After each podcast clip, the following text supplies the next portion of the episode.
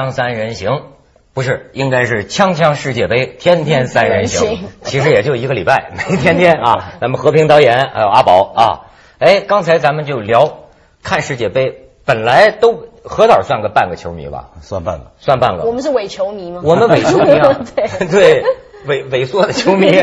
但是为什么这次世界杯好像从第一场比赛，我过往世界杯啊都是看最后的，但这次我从一开头。而且我还不是跟一堆人看，嗯，我就是一个人看，慢慢慢慢就好像看上瘾了。而且啊，我现在越来越觉得这个足球啊有魅力，嗯，它这个魅力啊还得何导说一说。哎，刚才说那一通，我觉得挺好。因为我觉得足球它确实确实是一个是一个既是团队的，嗯，又有个人英雄主义，然后呢又跟球迷的这种这种期待哈紧紧的结合在一起。他这个，所以所以使这个足球变成生活的一部分，尤其在世界杯期间，那这这个是特别好。你比如说我我我这个看巴西有一场球，就是罗罗罗纳尔多要破平这个破这个世界纪录，所以我就看那场球，就是他们的所有的球员那一天一定要把球传给他，一定希望他打进，打进一个不够要打进两个。对对对。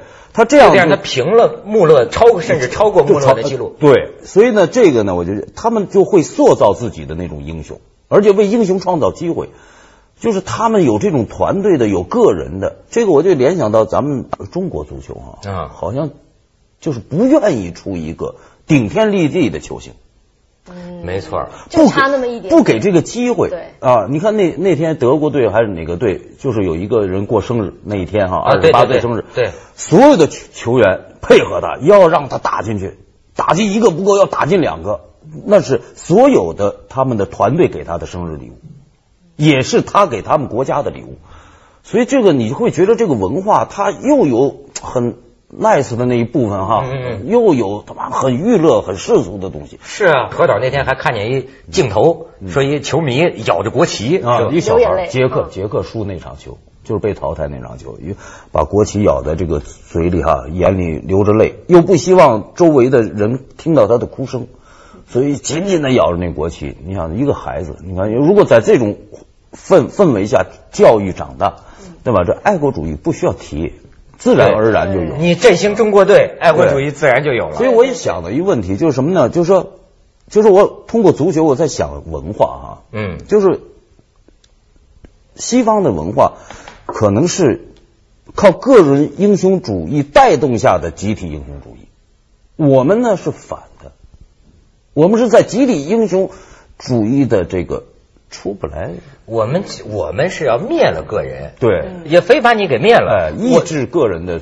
其实我过去我有个老师就说过，说是呃个人主义啊和这个自私是两回事儿，嗯，而且呢，他说真正的集体主义其实只有在个人主义得到发挥的基础上，比如说我每个人都活得自由自在，心态健康。我们大家在一起，其实才会开心，合在一起。对，在讲到这个，我就特别印象特别深刻，就比方前一阵子我去主持这个同一首歌。然后呢，呃，我们就现场采访了，比方说有八对新人在那个城市里面，想要营造那个城市欣欣向荣哦，很新的那个气氛。然后呢，比方我我访问第一第一对新人，我说，哎，你是丈夫，今天刚好我们在做晚会的时候结婚，你有什么话想要跟大家说？通常，其实说实在的，在任何国家，包括像在台湾或者香港或者这些地方来讲的话，他们可能都会说，我真的非常谢谢我身边这位太太，我好爱她。不是，他们一拿起麦克风，一第一句讲就是。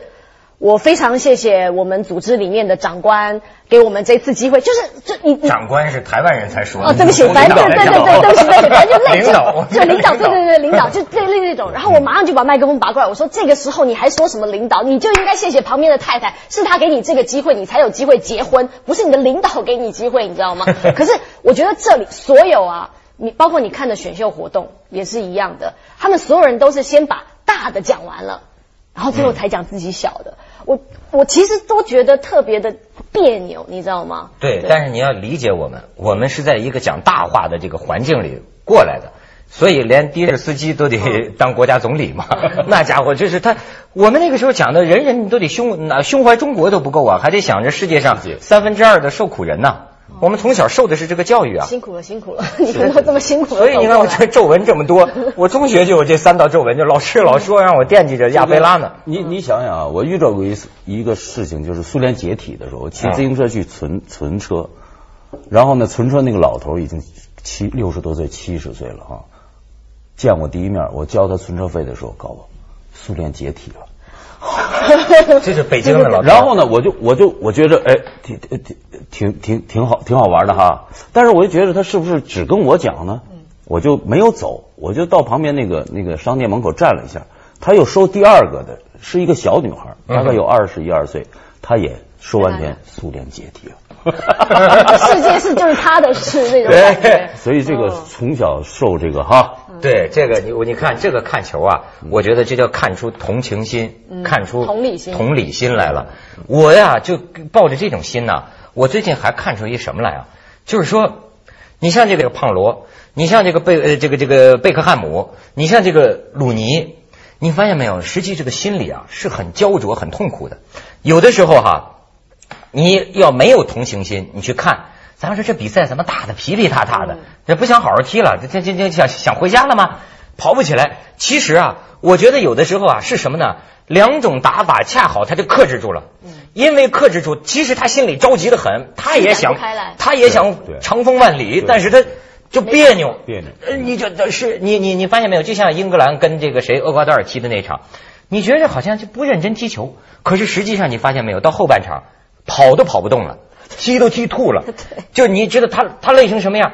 我就觉得跟咱这也算有点表演性的这个行业哈，我就老觉得你像罗纳尔多，你你注你注意到没有？外界说你胖了，说你状态不行了，教练也在说，我不能留你到整个世界杯给你寻找状态。于是乎啊，明明状态找不着，但是硬拼啊，硬拼要拼到什么呢？裁判都吹了越位了。我啪，我还要 踢啊！我要让你们，你看，就就像显示，我要让你们知道我认真踢了，你们别说我没认真。嗯，其实心里啊很痛苦，所以我就说呀，我就想起一个状态。其实这个人呐，就是大家伙看你啊，你比如何导，我们看您的这个电影，你比如说我是双旗镇刀客，哎，我很喜欢。于是呢，我们认为您就是这个水平上的人，您拍的每一部电影都得是这样。可是只有咱们自己才知道。呃，或者每个人想想，人是分裂的。其实人呐，每个小时都不同。这个判完全可以判若两人。你看前两天有一个什么主持人的那个研习班呐，一个什么的，就找我去跟大家交流交流。我也不适合那种场合，这这也不会说假话，就去了就说嘛。结果你这样说完之后，人这个讲座的这个主持人这主席过来跟同学们说，呃。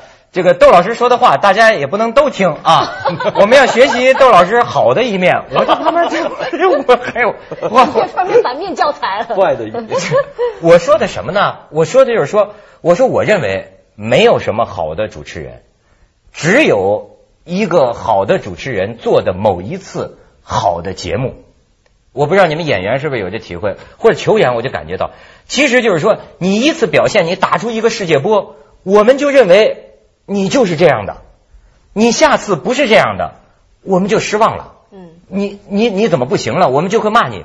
好多你让这个风口浪尖上的人物啊，他心里着急，他心就像那球场上的球星一样，就是哎呦，怎么？你知道，照照照我的感觉，就某一次，甚至是天气合适，是吧？甚至是戴的眼镜合适，不知道什么原因，不全在人工，天时地利人和合在一起，你有一次上佳的表现。嗯，其实呢，对你来说也是个巅峰。可是你能不能保证你经常的，你每次的都能这样呢？那我觉得是，我觉得是你对自己稍稍有点自信不足，或者你太谦虚了。我觉得一个好的主持人跟不好的主持人差别还是挺大的。比方像你的状况来讲好了，不是我要吹捧或者怎么样，但吹捧。第一，我觉得 我觉得你够努力；第二是，你在一个水平之上，我觉得这个是非常重要的。一个好的球员，像我在看转播的时候，他们常常说：“哎呀，这就是明星球员跟一般球员的差别。”明星球员跟好的主持人就是会把握住那个表表演的瞬间，比方说贝克汉姆就是在那一球踢进去了。嗯。可是一个一个普通的人，就算给你那个机会，你也是抓不住的。比方说同样的状况，我们在看一些主持人呃做主持人，你就会觉得说，哎呀这句话被竟然被他想到了，我都想不到，他比我厉害。锵锵三人行广告之后见。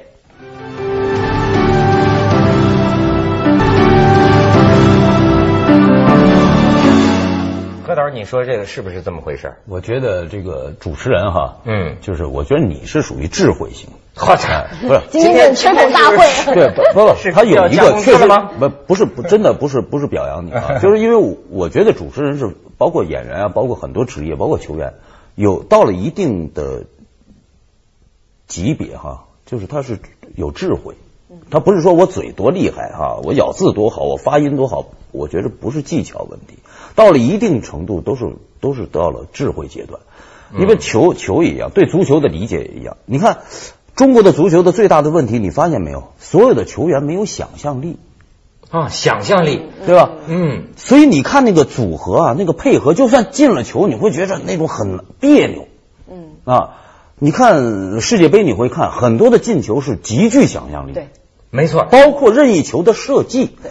教练和队员的那种想象力是融在一起的，真是我就是这次看世界杯，我才算看出来，你们平常老爱说这个球传的什么叫有想象力，那真叫天外飞仙。就是他在左边，你你要要是你的话，你只知道这一二三个人你可以传，但是你不会想到他这啪一下他掉到那头那头还待着一人呢。而且这个想象力它高级在哪儿了？就是当你脑子里闪现这个进攻组合的时候。就是我这个球传到那儿的时候，别人跟你一样读懂你了，嗯，而且他马上就知道，当我跑到那儿把这个球给那个人的时候，那个人已经理解你要干什么了。就是这三四个人的想象力突然在这几秒钟里面完全对上，嗯，没错，这就是好的配合，这就是所有人的智慧啊，到了一个水平才能有默契。默契不是训练出来的，中国足球是默契。我们经常一块踢，我们要在一起住在一个房间里，有能有默契吗？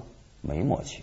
没错，默契是才华，默契是上帝给你的。就跟我们主持人上台阶老师，咱们默契啊，咱们默契，默契，最后根本没默契。有什么默契？可是，可是，我觉得默契其实，我觉得跟彼此的信赖感是非常重要。信任。对比方说，像像主持人之间的默契是非常。比方说，我我我眼睛一看过去，我知道你会接话，那我就只觉得很放心。或者我讲的笑话，你至少要听得懂吧？对对，这传球也是一样的，就是比方说，我确定这一球别人都觉得传的悬，但是我相信我的队友可以接得到，那就是这个。对成功的部分，真是对，而且像那种训练，我后来也也也听了一些朋友，他们真的有在踢球或真的有在打球的，他们有在讲，其实你不到某一个级别，你是真不懂他们在玩一些什么把戏的。比方说，你你可能一开始的时候是在街上就是群踢，或者是说我们篮球的话斗牛三对三的那种，那个时候你都只求个人表现，因为你觉得。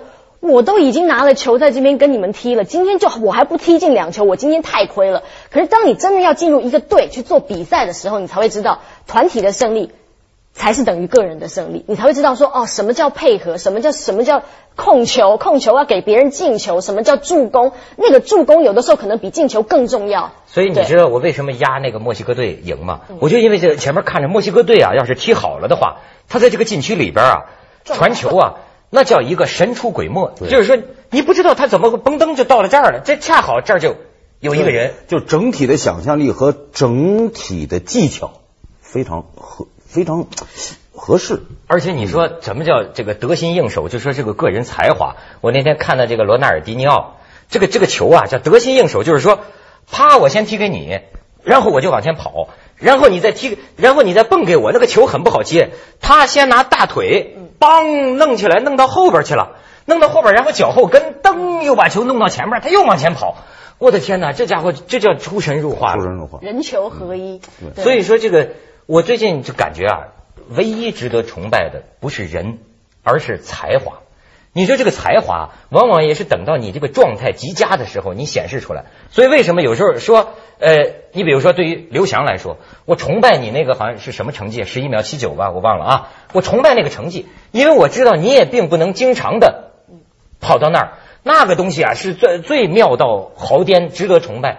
最近还有人就讲嘛，就说是，呃，比方说说当年呼兰成。甚至说周作人，嗯有人说他们是汉奸文人，很多人谴责他们。可是啊，其实人呐，真是可以分裂看看的。我们往往啊，拿拿道德去说一人不是东西，显得自己都有道德。可是实际上，人真是可以分开的。汉奸不汉奸是这个问题，是道德范畴的问题。你当然可以批评他，对吧？但是另一方面，这个才华呀，那甚至我都认为不是属于他的。嗯我常常就有这种感觉，就是我认为像陆游说的那个，某些灵感呐是妙手偶得之，不是你的，好像原本就在空气中，你怕你只是偶然抓住它了。我有时候看有些球员就踢出特别有想象力的球，你都觉得那种灵感似乎不是属于他的，某种神注入到了他的身体里。我特别同意你这个，所以很多那个音乐家啊，写音乐的很多最优美的旋律哈，是在那个卫生间里解大手的时候想出来的。其实，在钢琴前面你坐十个小时、二十个小时，完全没有旋律，看着那些键子。其实他大部分时候也是便秘。对，就是他到了另外的一种生理快乐的时候，灵感可能就有了，而且会很很好听，很很很很有审美感。所以这个我觉得就是跟人的这个这个分泌系统、化学系统，呃，这个这个都都有关系。所以才华，我觉得就是确实是跟跟上帝有关系。我说这上帝不是一个具体的信仰，是是是。哎，所以就生命闪光，其实每个人呢一生中啊，就机会就那么一点，像足球一样。对你抓住了，就你就闪光了。但是你不会天天闪光。你做一个呃优秀的演员、优秀的主持人，包括一个导演，你不可能每一天、每一分、每一秒你都闪光。那你是什么呀？真是灯泡，你天天亮着呢。从生理的角度上来相来说呀，你全是你每天你这个内分泌啊、荷尔蒙啊，完全每天每分钟都在你的身体里升升降降。对对吧？你不一定。我有时候看着这个这个胖罗呀，我为什么觉得他是同情？因为就是说带入这个代入感、同情心，他不是不想好好踢。他太想了，可是有时候你这个人，你比如说咱有时候主持节目，就感觉脑子里是酱子，你这一点办法都没有，你想不出来，这能怪谁呢？不能怪谁，对，这只能怪观众了。锵锵三人行，广告之后见。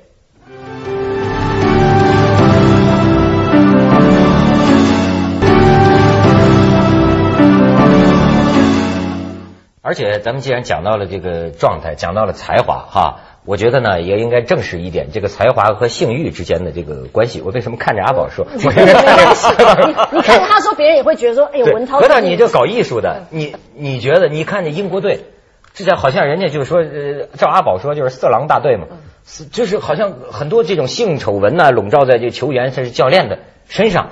但是往往你会发现，传出这种新闻的人，好像他具有某种才华，就。就是最最有才华的人，好像跟他的性的新闻啊，就是对等，呃，连接在一起，连接在一起的。你比如有一演员，那个英国很有名的休格兰特，休格兰特，所以他的太太也很漂亮，女朋友吧那时候啊，但是他的性丑闻也很厉害，然后他的演技也很棒。你你都是这样，着急嘛？对，这个这个贝克汉姆也基本属于这样，当然还有很多很多这样的例子了，包括亚洲地区的也都有。呃，这这个才华，我觉得呀，确实跟这个最根本的东西啊，跟人呢的这个最根本的这个东西分不开的，就是性的这个东西，就是激素。嗯嗯啊，这激素的倾向啊，它一定决定这个人的这个智慧啊，因为它是，我觉得它是跟跟这个创造人的这个是是紧紧的沟通在一起的。说创造什么啊？对，哎，这是这有一种生命能量。阿宝不大感觉到这种能量是吗？不是，听呃，我我曾经看过一本书，他就说，呃，性跟权力是人类进步的最大两个动力。台湾有一曾经有一个很有名的歌手，他在一张唱片一炮而红的时候，他就曾经说，我出唱片就是为了把马子的，意思就是说我为什么想要红，就是以后我把马子更顺利。其实我不是对音乐多么有，当然后来他对音乐很热忱了。只是当时他一下子红了之后，他就这么说，因为他突然就传出很多，他一下交了很多女朋友啦，然后私生活比较乱了。他也很坦白，他就说我就是为了把马子，你为什么阻止我？我就是为了做这件事才来，我不是为了赚钱，我不想赚钱，我就是希望我身边就是有很多女人，所以我才来唱歌，我希望成名。那我觉得对于一些很有才华的人来说，你说是不是说他们的才华跟性欲可以挂钩呢？我觉得也不尽然。我也看到很多很有才华的人，其实他们也是挺专一的，或者怎么样的。但是司马迁啊，是吗？那是彻底给结束了，但是还写出了这个《史记》呢。但是也有一些禁欲主主义者也是很成功，那也是憋的，憋那憋他憋到另一步道。其实这是一个动物性，你比如你你也一个呃雄性的，在一个动物的群体里面，你要想成为占有所有人的。你就必须要打仗。对，在在动雄性跟雄性的战斗中，你成为了英雄，你显示了你的实力和才华，所以你就有占有那些人的权利。啊，实际上，呃，安排的很好，自然界就是让这种基因它必须要去繁殖，实际上都是因为要繁殖，才有那种冲动。生理的冲动，这事儿这是本质，人在动物的本能，在张伯伦身上体现的非常明显。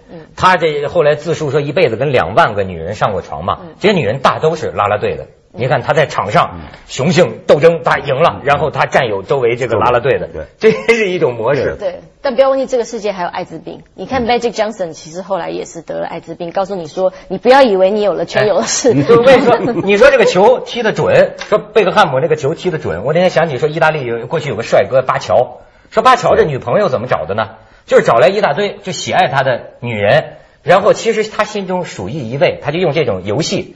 就是说，每个女孩脑袋上放一苹果，就是巴乔把谁脑没打着人，把苹果打下来，那就是他的这个佳偶。啊，那其他女的脸都不都被打烂了。对，我当时也想，太残忍了。开这玩笑呢？酒池肉林嘛，就是现代式的酒池肉林，另外一种玩法，你不可能真的把那个酒倒池里面，所以也只能这样玩别人。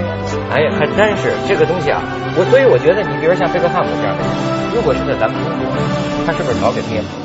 五星的都把他给淹死了，那么那么冒，那么那么那么那么高调。